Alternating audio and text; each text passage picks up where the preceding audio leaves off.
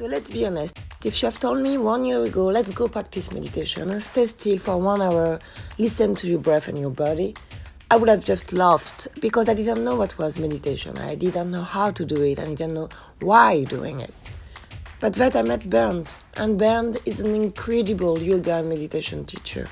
He showed me why doing it. He explained to me how to do it.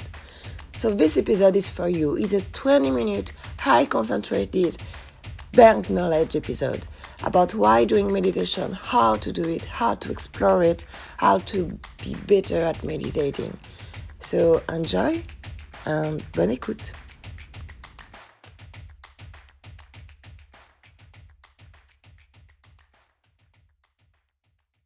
Your meditation practice has a certain degree of flexibility, but essentially you try to practice two hours per day. Hmm.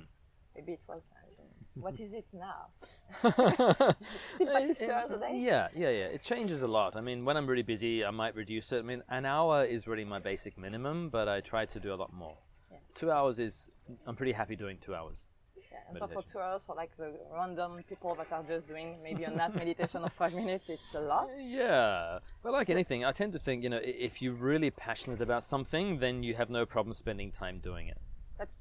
Like, uh, you know, I watch these, I- I'm in awe of these chess grandmasters, and they're spending literally all day just learning chess positions and studying games and playing games. Because there's an interest there. There's no problem about spending time. Same with meditation for me. I'm happy just to spend my time so it's, it. mo- it's almost a, as well an hobby, we can say. What, Like sorry? Hobby. A hobby. Yeah.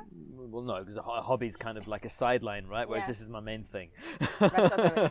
So but yeah, there's a lot even, of joy even there. your yoga practice is kind of meditation driven a little Yeah, bit. yeah, right? yeah, yeah, very much so. So that's why I will ask the question. Like for someone that, like, random, uh, random people, can you explain to us what is meditation for you, in with a yoga point Hmm. of view? Okay.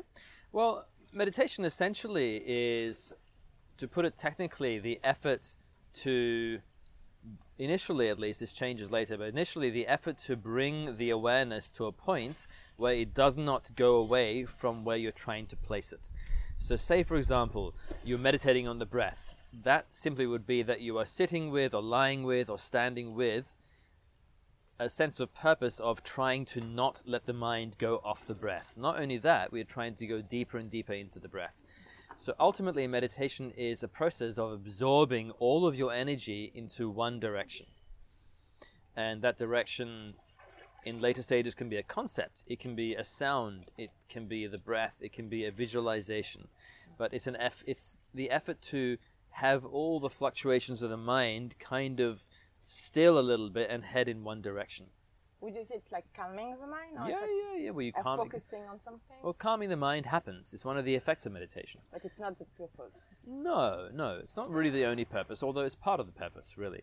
Um, all the great original traditions of meditation have seen the purpose of meditation as being able to really see what's actually happening in our life and what's actually happening in life with a capital L. Yeah. So the reason that works is that what we have to understand, and this is borne up by modern modern psychology and modern science as well, is that none of us actually see what's happening in front of us. We see only through our perceptual filter. So we have all these habits in place. We have all these ideas about life.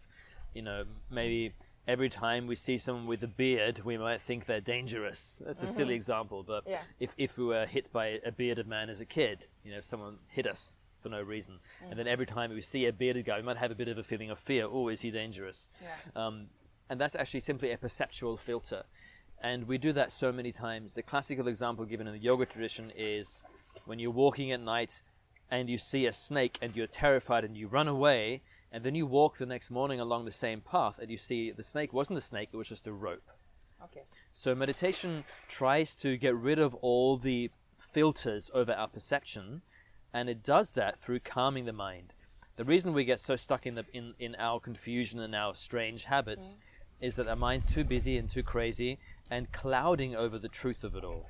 So we try to contact a sense of being underneath all the clouding, underneath all the if, the old visual of the blue sky being clear awareness and the clouds over it coming and going. But the yogi and the meditator tries to get to the point where the clouds just dissolve and we leave behind just pure, open, clear blue sky. which is the metaphor for the mind that's been trained in meditation. And then the, the mind is able to see everything exactly as it is. You can see where you're going wrong. You get to see why am I always broke? Wow, this is why. You know, mm. why are my relationships always terrible? Why do I always meet someone who cheats on me? You know, But you see why without really thinking about it. Like you're Yeah. meditating. you're meditating, the mind becomes clearer and clearer and clearer, and then one day you suddenly realize, wow, this is why I do this, or this is why this happens. And then you make some changes. So meditation is, I would say, the most powerful thing I've ever taken up because it, it's the most transformative activity I've ever done. Because it clears up all the cloudy thinking.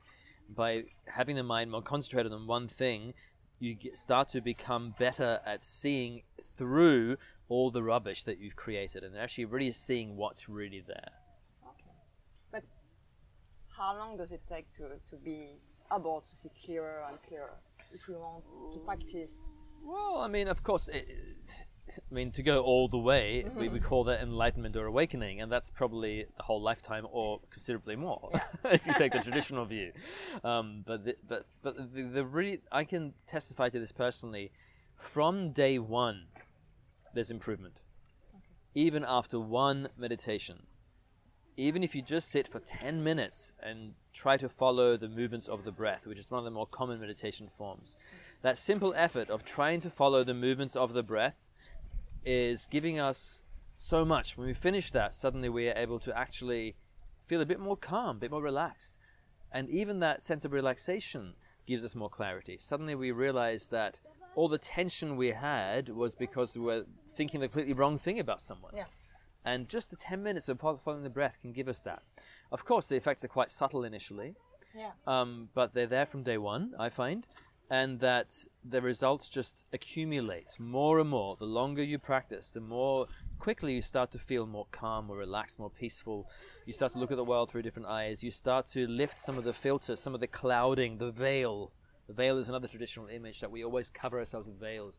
You start to lift the veils, and you really see what's actually in front of you. And that happens very quickly. But of course, it's a process that never really uh, stops. I mean, it for me goes deeper and deeper and deeper and deeper every day, every every month, every year. And you've been doing it for like 20 years. So Well, meditation not every day. I mean, I began a daily meditation practice, I believe, eight nine years ago or something.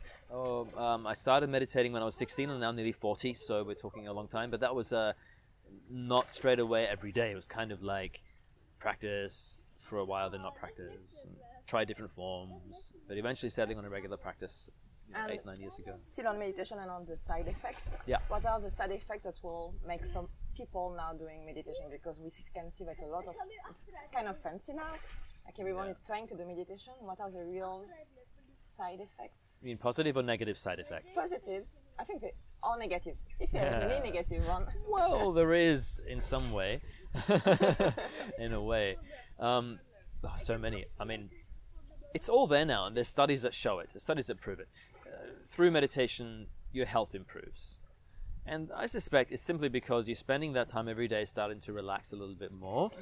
and a relaxed body is a healthy body. Immune system improves. There's crazy studies done where they're showing that people's immunity improves drastically through daily meditation, especially those doing significant amounts, like an hour or half an hour a day. Mm-hmm. Their immunity really improves. They've been researching that with cancer patients and finding people are getting better more quickly. And of course, also using the methods of chemo and whatever they're using, but then they're also meditating, and the people who are meditating are getting better quicker. Um, they're working, that a study a few years ago, um, I forget, I can't source it for you, but I remember reading it once, um, this article in, in a journal, um, a science journal, where they uh, got a few people who were uh, having brain tumors, and they got them to do meditation every day. And some some control group, of course, didn't meditate. Some did. Some just did breath meditation. Some did a sense of actually trying to feel their brain, even though we can't feel the brain. We know that logically. Um, we can pretend or imagine we feel the brain and sending a sense of love and kindness and care to that, which is a form of meditation. And the people who were doing that were get their tumors actually reduced in size. People doing breath meditations also reduced in size, and not as much. And people who weren't meditating, you know, drastically less improvement in their tumors. So health improves. Um, you become better at decision making. It's like you suddenly just realize you become so much clearer in whether an activity is good for me or bad for me. Should I take this job or should I not take that job? Should I go on a date with this person? Should I not go on a date with this person? These small everyday decisions. Should I buy that fruit or should I buy this vegetable? Or should I buy that chocolate or those chips or that wine? and you just become better. I mean, you, you don't base your decisions on what someone told you is good for you anymore. You start to base them on what's actually good for you. And you become more in tune with that just by sitting with yourself every day for a, for a certain time, you start to get more intimate with what you need and what you don't need. So these are all things that we get better. You start to get better at noticing when you're doing things that are actually helping you and things that aren't helping you. Yeah. So all these things. I mean, there's so so many things that arise, so many benefits. There's physical health. There's mental health. If you do have mental health issues, depression, anxiety, all those things, do see someone professional. But this work really helps alleviate those symptoms. If you have anxiety issues, I used to have a lot of anxiety, mm-hmm. and meditation at the least will just take the edge off the anxiety. And if you're practicing for a while and you become very skilled, it can actually altogether heal the anxiety. I mean, that's quite advanced. But all these things, all these problems that you face, I mean, I have yet to see a problem that cannot be at least helped through meditation. meditation. Which is nice.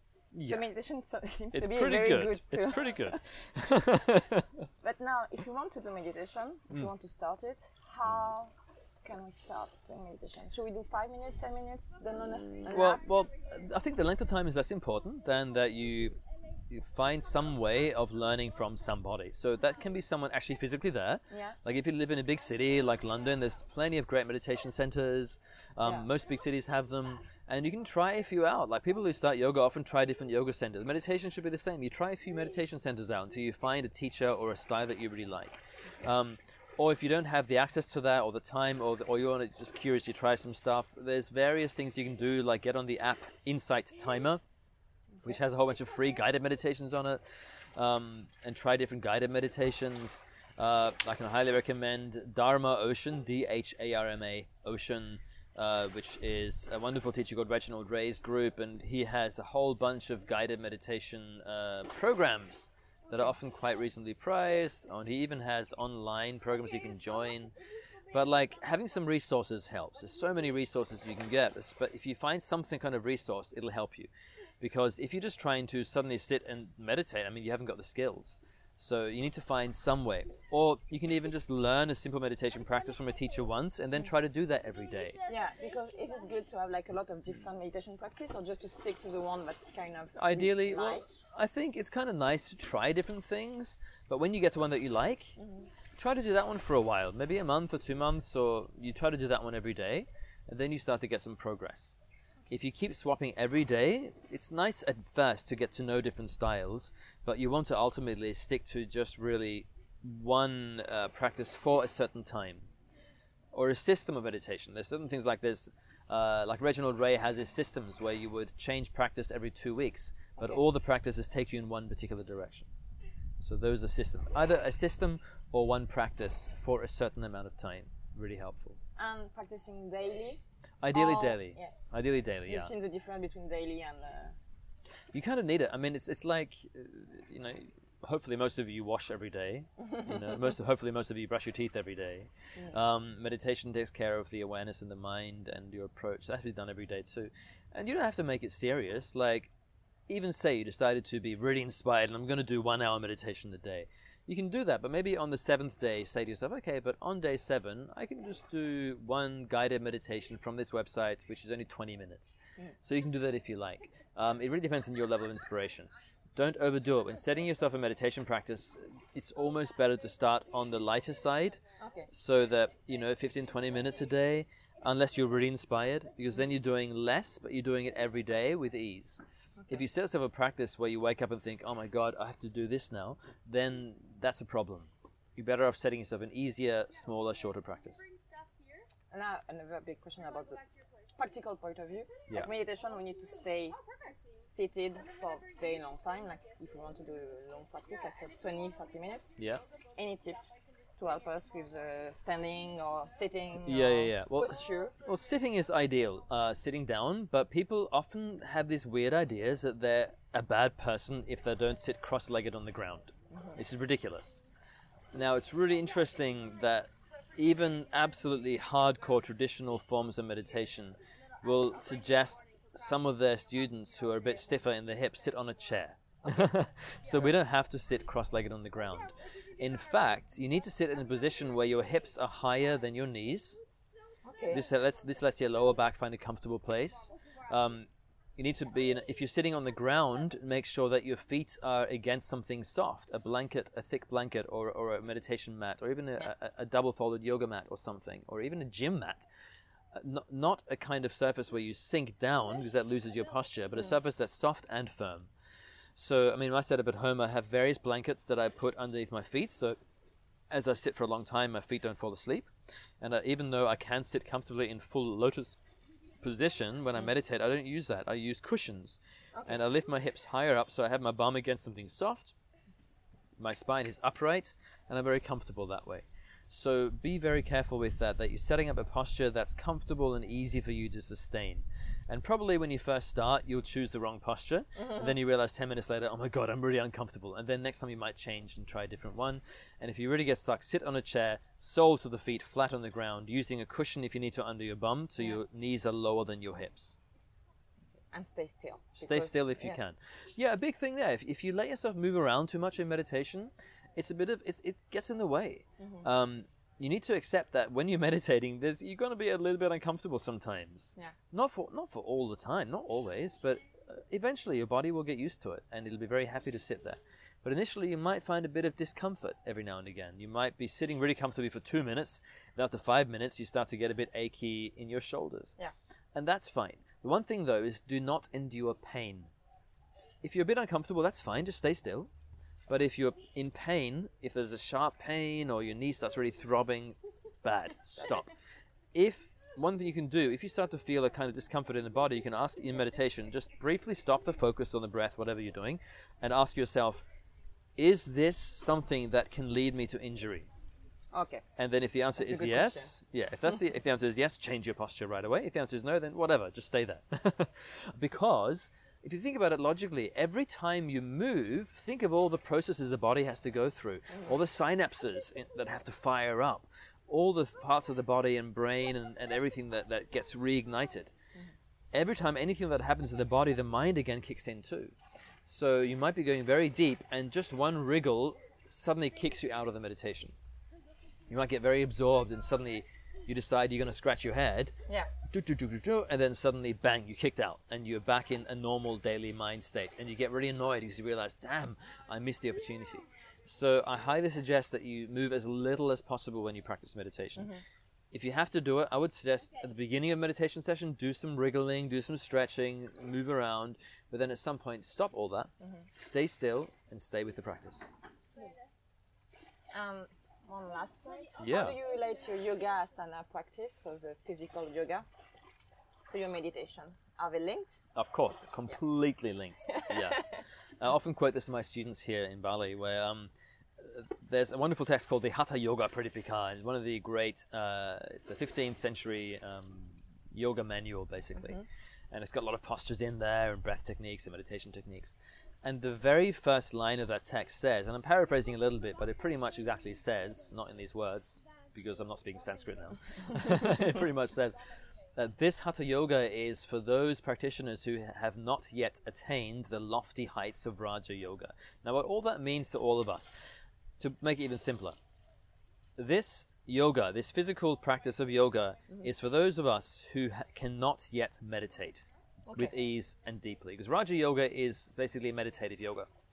So, for those who haven't yet managed to sit still and become fully absorbed in objects of meditation to the extent that you feel nothing but pure ecstasy and bliss, mm-hmm. if that's not you, the suggestion is practice yoga as well. Okay, so yoga is a tool to meditate. as Yeah, yeah. Yoga gets the body light and healthy and happy. So when you sit in meditation, you're, you're comfortable.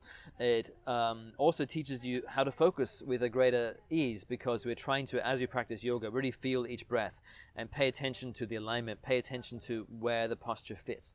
So all those aspects teach us already how to pay attention. Okay. Um, so when we come to sit in meditation, the attention is already largely trained. It's it's crucial. I mean, I know many people who don't practice yoga who meditate very well, but in my experience, personal experience and experience from my friends and colleagues and students, people who add some form of physical yoga practice progress more quickly in meditation than those who don't. Not always, but usually. Okay. And actually, this is the last Okay, question. sure. Um, about retreats and meditation. You've done some. Hmm. What is? When should we think about doing it? As soon as you can. Because we still, we, s- Yeah. yeah. it's kind of hard, no? Yeah, yeah, yeah, of course. But well, yes and no. I mean, first of all, I'm going to debunk something here just quickly. There's uh, everyone knows about vipassana. Yeah, everyone always says. In fact, I get this question all the time. So they'll say, "Oh, where were you for the last two weeks? Why weren't you in Bali? Oh, I was on retreat, meditation retreat. Oh, vipassana." I get that all the time, and it, I find it highly amusing. It's somehow become part of the modern psyche that vipassana means meditation retreat. What people don't often get is vipassana is one particular form of meditation based in one small strand of the Buddhist tradition. But there's so many other ways one can meditate. And even within Buddhism, there's so many other strands of Buddhism. Then there's the non uh, Buddhist forms of meditation, there's modern scientific forms, Yeah. there's Hindu tradition, there's yogic tradition, there's all these different meditation retreats that one can embark upon. There's the Vedic meditation groups, there's so many. So, in fact, I, I would say some people who are never meditating before go on Vipassana and they love the practice. Mm. Many people never meditated before go on it and they find it too much for them. Yeah. So you have to be very careful with, with something like that. Now, this is just my humble personal opinion. If you can get yourself on a retreat that's an introductory meditation retreat, you'll do really well. Actually, I remember my first ever meditation retreat happened years after I began meditation practice. Mm-hmm. And it was a 10 day retreat, and it was called an introductory retreat. And I was a bit like, I don't want to go on an introductory retreat, but that's the only time I had. And the teacher who was teaching, I knew was really, really good. So I thought, okay, I'll go on this one then. And it was the best choice ever because we, we did, uh, you know, maximum I think four or five hours a day meditation. It sounds like it sounds like a lot, but actually on a meditation retreat, the serious retreat, you're doing nine or ten hours a day. Wow. Right? Yeah. um, and but and actually it was done in small chunks. Meditated, took a break. Meditated, went for a walk. Meditated, had lunch. Meditated, listened to a talk. You know, get free time. So it was a really nicely structured structured retreat. And we did two main practices, and we did them every day. Okay. Mindfulness of breathing and development of loving kindness, two very common Buddhist practices. Um, also, in that introductory retreat, often on the advanced retreats, you go straight into silence. You don't get to talk from day one. Here, we introduce silence every day. So, a little bit more. For example, for the first two days, there was no silence. The third day, we had silence from after dinner until breakfast the next day, and then gradually extending the period of silence Oh, which is nice. really nice. So it was a really gentle way in, and the teachers were great. Um, it was with a group called Triratna, T R I R A T N A, um, who is a uh, basically they used to be called the Western Buddhist Order. They're, they're a Buddhist group that came from London. Their founder was a, a monk for a long time, and then derobed and, and set up this order so that Western people in the in those days, Western so-called people, could could practice as well as just the the Eastern people. This is before the modern meditation movement really came into play in the 60s. Um, so they run introductory retreats. Other people do. Many traditions uh, run you- introductory retreats. And after the retreats, you've seen progress and. Uh, Huge progress. Retreats are so great because um, you suddenly you're taking away all of your usual stuff. You're taking away your normal daily life. You're taking away um, your phone, your emails, Yeah. your Facebook, your Instagram, your Pinterest. You're taking it all away for a bit, and you and that's really powerful. And it can be quite scary if- initially, like, wow, I can't do this. How, how can I mm. not? How can I put it away? But actually, usually within a few days, people on retreat have such a great time. You feel so free. Yeah. And it's only when we really take away all of those things that we always do that we can start to see really what's going on. Usually people find that, and this is just purely a guess and an estimation that many people's experience is like, my guess would be you can probably get as much progress in 10 day meditation retreat as you would do in a year of daily meditation practice. okay. So it's highly worth your while. and it's just a very nice time just to get away from everything and, Yeah. and focus on yourself for a bit. Yeah, true. So, thank you, Ben. I Cool. think I finished with my question, but we're gonna do the Asana box, so those Okay. short questions. Okay. Uh, please. just four of them. Um, first one can be a little tough. One mantra that you would like to share with us. One what? Mantra. Mantra. Yeah. Ah. Om Namaha. Which means. Om Namaha. It means various things. It basically, it it's it means the Om is just connecting to reality or connecting what's really there, and Namaha means two things: no mind Yeah. and not mine. Okay. so it's a sense of surrendering and relaxing into life. None of this is mine. The mind doesn't get involved. Okay. Just live. And one of my teachers in India used to get me to, um, used to get us all in this class that I was in to every inhale in yoga practice, yeah. inhale, chant mentally Om, exhale mentally Namaha. Mm. So constantly, not mine, not mine, not mine. It's a nice one. Yeah, sweet. um, the best place for you to practice meditation? Meditation. Yeah. A quiet place. Yeah. Whether it's outside, inside, cold or hot, who cares? But make sure it's quiet and you're not going to be disturbed. Uh, your favorite meditation posture? Uh, sitting cross legged on a cushion with my knees lower than my hips. sounds, sounds right. um, your meditation, silence or music? Silence, silence, yeah. silence, silence. Music is, is distraction. Yeah. Guided, guided or alone? Okay, by yourself. Guided until I know a practice and then alone. Traditionally, guidance was only used until you remembered the steps and then you dumped the guidance and did it on your own. And that's the way that I practice. And last one. If meditation was described in one word. Aha. Vastness. Nice. Thank you. You're welcome. Thanks very much, Maria Estelle. It's been a pleasure.